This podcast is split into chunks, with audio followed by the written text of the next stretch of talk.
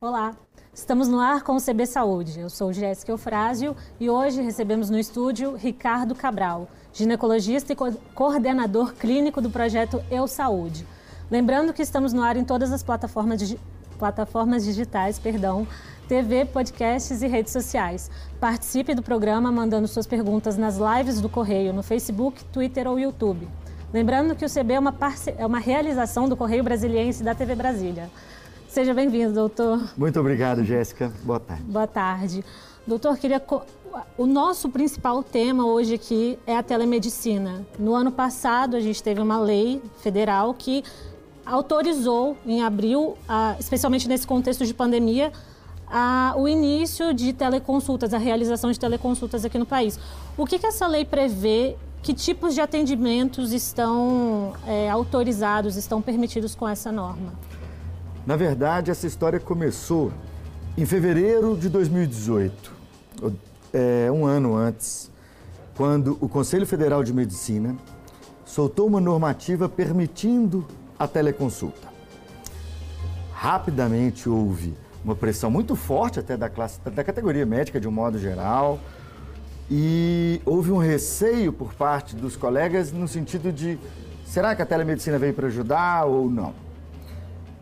Aquilo foi suspenso, o Conselho Federal de Medicina colocou aquilo em observação para posterior análise e com a chegada da pandemia, aonde o contato social era grave e precisávamos valorizar as formas em que se evitasse esse contato social, o Ministério da Saúde, por muito bem, tomou a decisão de autorizar a utilização da telemedicina ou da teleconsulta e, portanto, desde então é livre, legal e permitido no Brasil a prescrição eletrônica por telemedicina, pedido de exames, avaliação e diagnóstico do paciente, que são os atos médicos claros do processo de assistir alguém, né? eu estava dando uma olhada nesse texto também, ele não define, não detalha quais são os tipos de especialidades que estão previstos nessa, uhum. nesse tipo de atendimento. Existem esses tipos é, de especialidades? O próprio Conselho Federal de Medicina definiu isso? Ou fica a critério do, da da, própria, do próprio processo de atendimento, porque alguns procedimentos não podem, obviamente, ser feitos pela, por, tele, por telemedicina, à distância. Então, existem, existe uma lista desses procedimentos ou desses tipos de atendimentos que valem para telemedicina? Não. Não há uma lista formal, digamos assim, normativa superior, que nos limite na oferta do serviço de telemedicina. Mas até no projeto onde eu trabalho hoje, que a gente faz diversos, milhares de atendimentos todos os dias, a gente já sabe quais são as queixas clínicas que são bem conduzidas em telemedicina e quais são aquelas queixas clínicas ou condições especialistas que a telemedicina vai ter uma limitação muito grande. É legal, assim, é, dizer o conceito. Quanto mais aquela queixa clínica, eu até desviei sua pergunta e me desculpe, mas ao invés de responder por especialidade, eu estou respondendo por, queixa, por queixa clínica, porque eu acho que a especialidade que vai atender é sempre uma resposta à queixa que veio pelo nosso paciente. Né?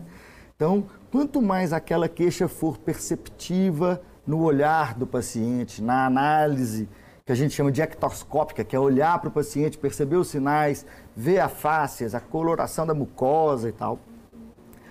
Quanto mais as perguntas forem bem respondidas, então, quanto mais o paciente for capaz de dar respostas assertivas para as nossas perguntas para fazer diagnóstico, e quanto menos for necessário o toque para perceber uma textura diferente, ou um tumor abdominal, ou a presença de uma hérnia, que são coisas muito ligadas a essa nossa sensação do toque mesmo, vão ser quanto mais aquelas coisas forem privilegiadas, melhor a telemedicina.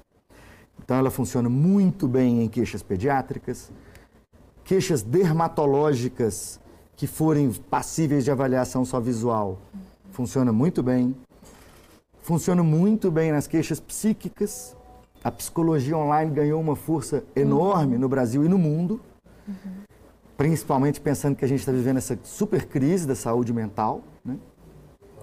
É, as queixas pneumológicas, essa coisa da Covid, do resfriado simples, a observação inicial, a gente consegue ver se o paciente está mais cansado, a gente consegue perceber se ele está utilizando músculos que não são normais da musculação, uhum. da, da, respiração e falar assim, ó, oh, esse cara está mais cansado que devia. Uhum.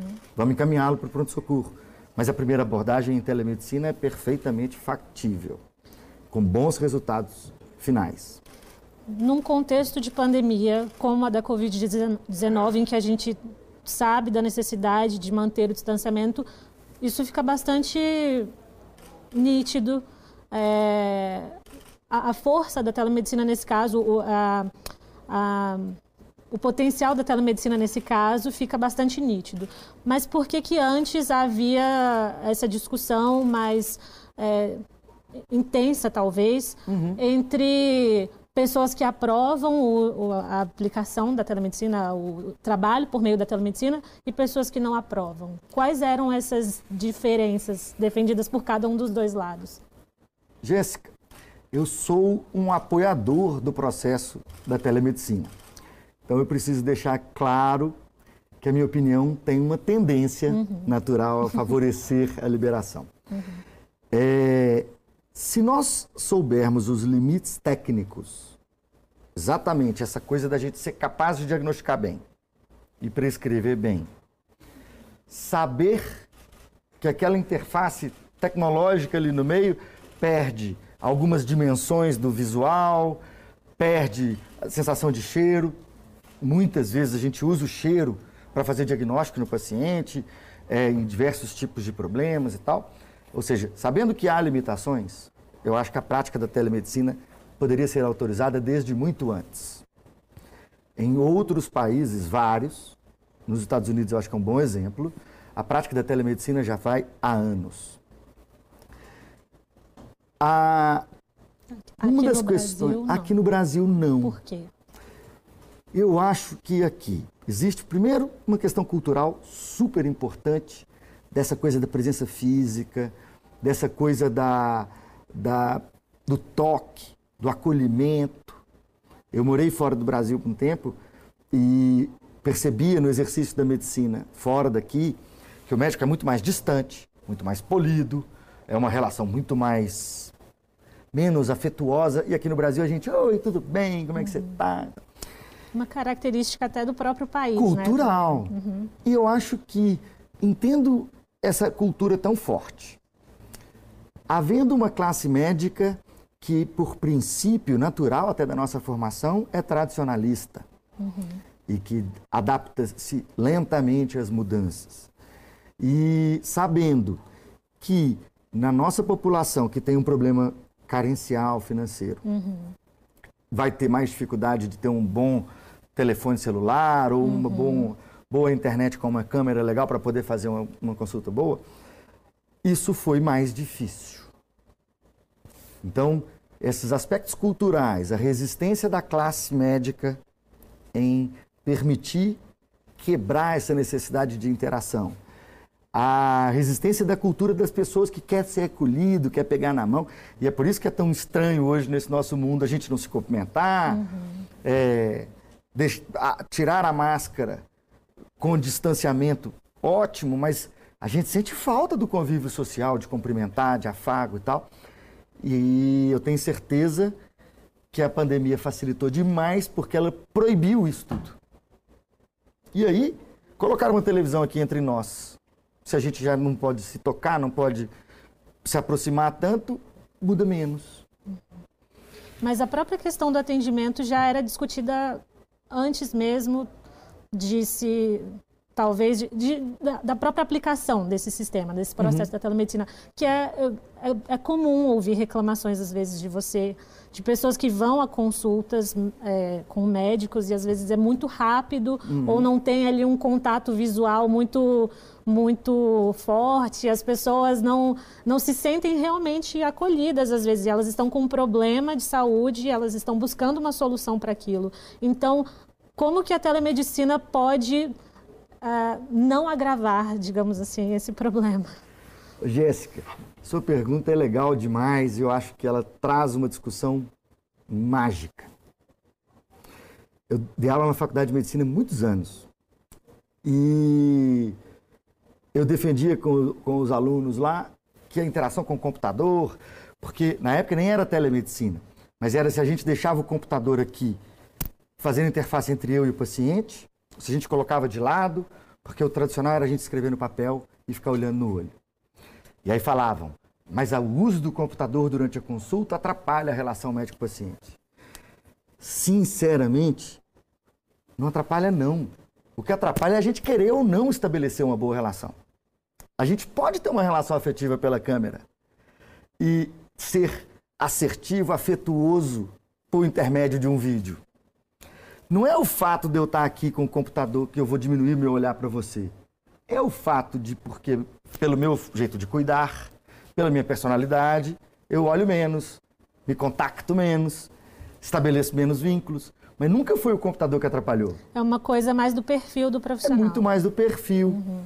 E aí entra a coisa da correria, da remuneração médica, que precisa ser uma discussão muito vívida.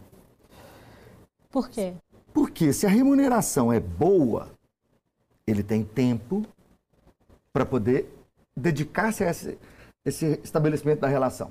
Uhum. Se, a, se a remuneração está subtraída, ele produz, ele precisa produzir mais para poder alcançar as metas financeiras familiares e com isso vai subtrair o tempo dessa interação, dessa relação pessoal, afetuosa e tal. Uhum. Então, eu acho que são diversos fatores que interferem no olho no olho ou no afeto, mas não é o computador. Uhum. Sabendo que a tecnologia permite chegar a pontos muito distantes, eu queria que você falasse um pouco sobre a realidade brasileira pelo, pelo viés da, do atendimento, também com o uso da tecnologia, telemedicina, só que para comunidades isoladas, grupos é, em áreas muito vulneráveis, pessoas que não tenham é, acesso um acesso bom à internet, às vezes até tem ali um celular e tudo, mas não é um serviço de qualidade. A gente sabe também que não é todo o país que tem acesso à internet. Então, é, se, vo se, você puder comentar isso, ótimo. E fazendo até um paralelo também com a parte é, da, da é, perdão, eu me perdi agora, desculpa. Hum. É, fazendo um paralelo com essa questão da, do acesso que as pessoas têm à, à internet, que não são todas que têm, e pessoas que moram em locais muito distantes. Jéssica, vejamos. Primeiro, eu acho que a gente tem que ter consciência que para todas as formas de cuidar uhum. e para métodos novos ou antigos, há limites. Uhum. Lá no Agreste, aonde as pessoas não têm assistência médica, não têm assistência de enfermagem, não têm profissionais de saúde qualificados, é, eles já não têm. Se nós damos uma possibilidade adicional,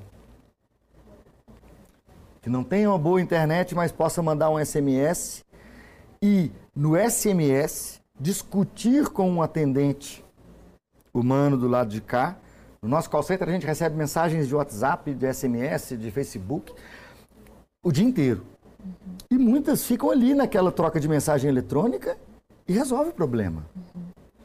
Portanto, não é só a internet, não. Se tiver um SMS, já vai dar um auxílio maior do que o que havia. Uhum. E eu acho que para todas essas novas situações, tanto a inovação quanto todos os métodos que a gente pode imaginar, a gente sempre vai saber que eles têm limites, mas o que a gente tem que buscar é que eles tenham pelo menos complementariedade para o que havia antes. Uhum. Se houve soma, foi bom. Só te interrompendo, é, desculpa, eu estava falando do paralelo que eu gostaria que, que você fizesse, porque eu não sei se a, a ideia desse, desse plano, do plano da, da, da telemedicina de um modo uhum. geral, é chegar a todos os pontos. Esse era o, o paralelo que, que, eu queria que você fizesse, porque eu não sei se, se esse é o plano de fato da, de quem defende a telemedicina em si, ou, ou não, se também a proposta é que continuem se, que se continue atendendo é, também é, de maneira presencial nesses grupos nessas áreas isoladas, nessas áreas mais vulneráveis, grupos muito afastados de, dos centros das cidades. Olha, eu acho que a nuvem de internet brasileira é uma perspectiva, é, embora esteja já postergada por diversos anos, é real ela vai acontecer mais dia menos dia. Se vai ser 3G, 4G, 5G, eu não sou um cara que entende de tecnologia, mas eu sei que a ampliação da rede e do acesso à tecnologia está cada vez maior. Então, a gente vai chegar cada vez mais perto daquela comunidade 100% isolada. Uhum. Eu tenho certeza que quando a gente fala telemedicina, a melhor palavra para traduzir telemedicina na linguagem não médica é acesso. A telemedicina pouco importa, porque ela é medicina na mesma, ela é cuidar na mesma, seja ela o cuidado fisioterápico, psicológico, enfermagem, farmacêutico, é cuidar. Telemedicina é um meio. Meio que dá acesso, mais do que antes. Então, eu acho a telemedicina fantástica e formidável exatamente porque, mesmo ainda não sendo alcançável em todos os redutos do Brasil, ela é muito mais acessível do que às vezes andar dezenas ou centenas de quilômetros para chegar a ter contato com um especialista. Tem uma coisa legal até de discutir e colocar o seguinte, Jéssica. A mesmo que o médico local seja só um, um, um médico generalista, que atenda de, com o princípio integral, holístico e tal, não sei o quê, ele vai precisar de um apoio de um especialista para os casos mais difíceis. E a telemedicina não resolve só o problema do médico na relação com o paciente. Ela também aumenta muito a possibilidade do médico com outro médico. Que é esse cara que está lá, não sei aonde, fazer uma ligação telefônica normal. Falar, doutor especialista, eu queria discutir aqui com você o caso desta diabetes que eu não estou conseguindo controlar com insulina. O uhum. que, que eu faço agora? Eu aumento a dose, eu mudo o tipo de insulina, Facilita o contato entre os próprios profissionais Exatamente, também, então, que a gente além chama de, pacientes, claro. Exato, a gente chama de matriciamento. Então, uhum. a telemedicina não está restrita a essa coisa só da consulta. Uhum. Ela tem a ver com matriciamento, que é essa coisa do médico tirar dúvida com o outro. Ela tem a ver com a coleta de dados diversos do comportamento humano para poder aumentar a assertividade diagnóstica. Uhum. Então, é, a telemedicina é muito mais do que a teleconsulta. Sim. O advento novo é só a teleconsulta, mas a telemedicina é muito mais ampla e muito mais rica. Então a gente vai continuar falando disso daqui a um, um minutinho. Já, eu, a gente vai fazer um intervalo. O CB Saúde vai para um rápido intervalo. E na volta continuamos a nossa entrevista com o Ricardo Cabral, ginecologista e coordenador clínico do projeto Eu Saúde.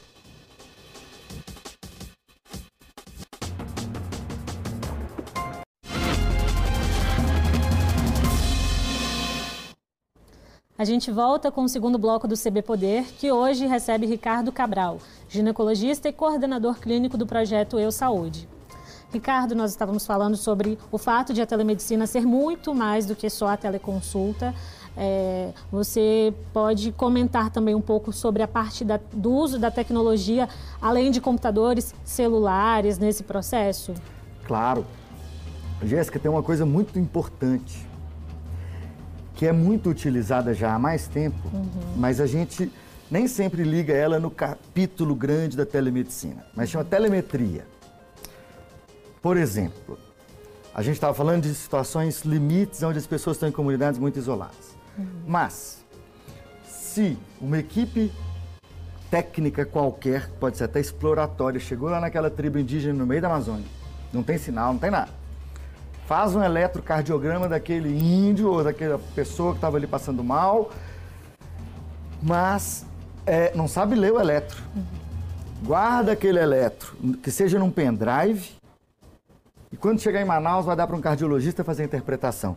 Para nem contar com o sinal de internet. Uhum. Ao analisar aquele, aquela imagem do eletro, o cardiologista vai ser capaz de falar assim: é grave. Vamos lá buscar, vamos colocar um marca-passo lá para poder controlar essa arritmia e tal. Então, a transferência de dados, ela é complementar a essa coisa da consulta e ela precisa de menos base tecnológica ou menos base, pelo, pelo, pelo menos menos base de comunicação para fazer o trânsito na mesma informação. Uhum. Então, tem muita coisa aí nesse mundão. Você mencionou também mais cedo a questão dos wearables, por uhum. exemplo, relógios, é, e eu já, já vi também alguma coisa, algumas matérias sobre é, uso de óculos virtuais, de realidade virtual. Não sei se isso também está no, no escopo de vocês com esse tipo de trabalho. Super. A gente trabalha muito ligado e muito próximo da faculdade. Uhum. Hoje a gente tem lá nesse projeto onde eu trabalho é, relação com algumas faculdades de diversas especialidades, engenharia, matemática, para poder desenvolver peças tecnológicas. E o, o relógio, o tal smartwatch que você uhum. é, é, falou aí, que é o relógio inteligente, né? Hoje a gente tem relógios que colhem eletro, oximetria, que é uhum. a saturação do oxigênio uhum. no sangue, é, pressão arterial, frequência cardíaca, são capazes de pegar um idoso que cai e bate a mão para sensor de queda. Ou seja, o, o wearable, que é o vestível, né? É o, é o, o, o aparelho que a gente veste, uhum. hoje vai ter uma participação enorme na coleta de dados.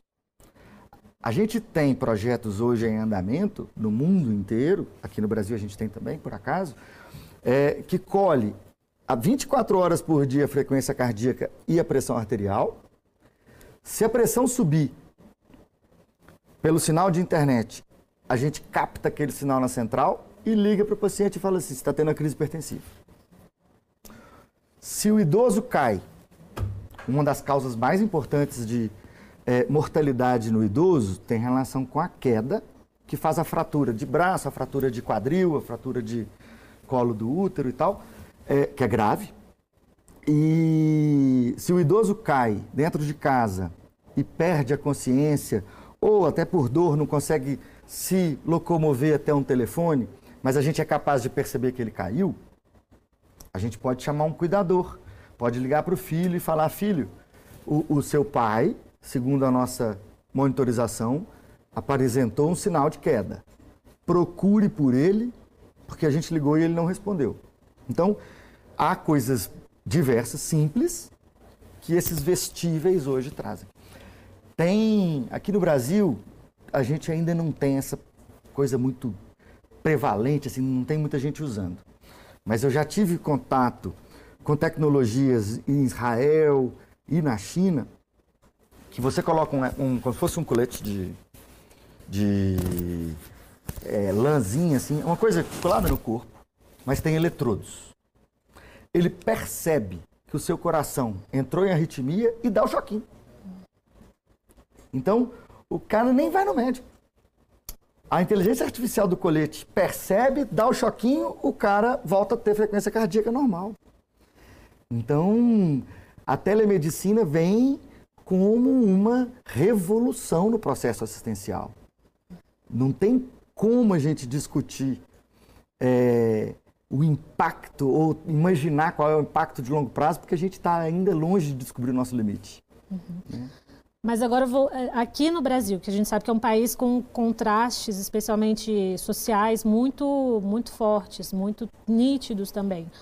Se a gente pegar, uh, se a gente levar em conta o Sistema Único de Saúde, como é que isso está sendo aplicado? Como é que isso pode também é, beneficiar essas as pessoas, especialmente aquelas é, com de baixa renda? É, então, como que você avalia a telemedicina no SUS?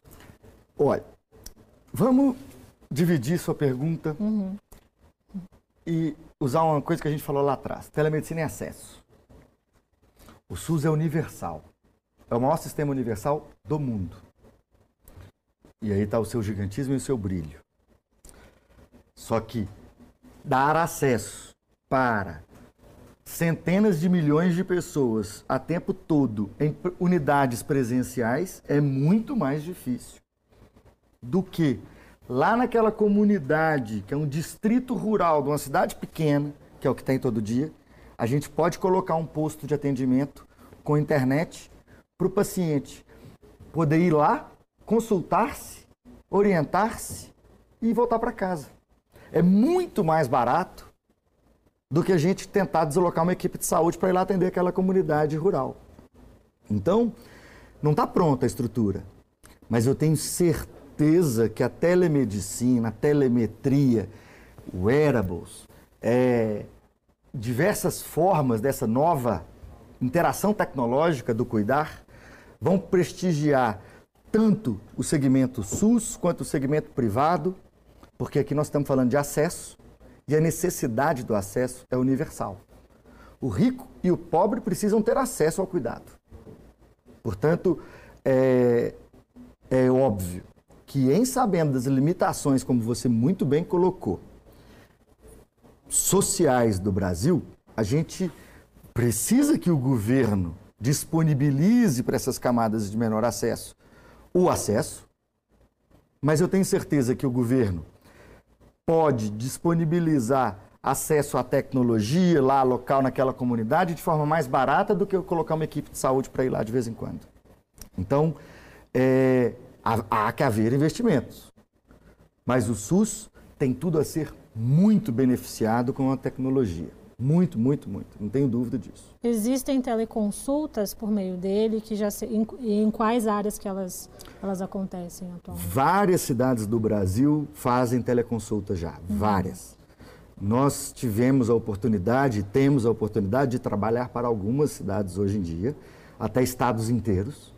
Uhum. É, e é muito importante a gente pensar o seguinte: lá na zona rural, Onde não tem sinal, é um problema mais distante.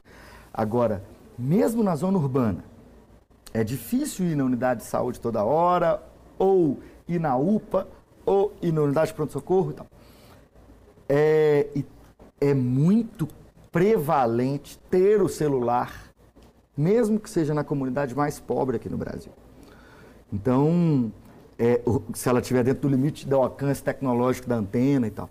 Então, a, o paciente do SUS hoje se beneficia muito dos processos informáticos de assistência, sem dúvida.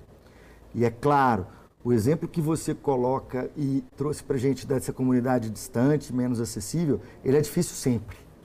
Já é difícil hoje. Mas é mais fácil botar uma linha de satélite lá, porque não precisa nem passar antena, né? Faz um, uma caixinha lá, uma comunicação satélite, coloca um telefone lá, vai ser mais barato que manter um médico local ou um enfermeiro local é, para poder fazer o cuidado daquela comunidade. Então, independente do nível social, eu acho que o processo informático veio para ajudar muito a aumentar o acesso a, ao cuidado. E como é que fica essa parte da privacidade dos dados, do sigilo médico? A gente sabe que isso, tá, isso já está pode ficar sob risco numa consulta presencial. Sim. Mas e quanto a, na telemedicina também, em que há mais tecnologias envolvidas, é, informações ali sendo passadas também por, por meio, às vezes, de chama, chamadas de vídeo, e fora, claro, todo o banco de dados que já pode também estar sob risco, né? Como é que fica essa parte? Jéssica, é muito claro e a gente tem que ser muito transparente e os profissionais mais completos de cibersegurança dizem: não existe segurança 100% no mundo digital. O que o Conselho Federal, as sociedades médicas, a Sociedade de Informática Médica, Informática em Saúde, é, tem determinado e imposto aos, aos provedores de serviços de telemedicina é que a gente utilize a melhor tecnologia possível, disponível no momento, para guardar os dados criptografados, para transitar na nuvem dados criptografados, e isso já é feito com bastante segurança. É, não há segurança absoluta. No presencial também não. Mas há formas de minimizarmos muitos riscos de invasão ou perda de privacidade com tecnologia de segurança. Então, eu acho que esse é um capítulo importante, mas a gente não pode enfrentar esse assunto como se fosse limitante. Porque nós temos que trabalhar para aumentar a segurança, mas não significa que a gente pode evitar a telemedicina por causa disso. Ok, maravilha. Doutor, muito obrigada. Nós temos de encerrar agora, nosso tempo é curtinho, mas muito obrigada pela participação. Seja bem-vindo para voltar mais vezes, para a gente continuar falando desse assunto, tá bom? Será um prazer, Jéssica. Obrigada. Muito obrigado. CB Saúde fica por aqui. Obrigada pela companhia, até a próxima e tchau.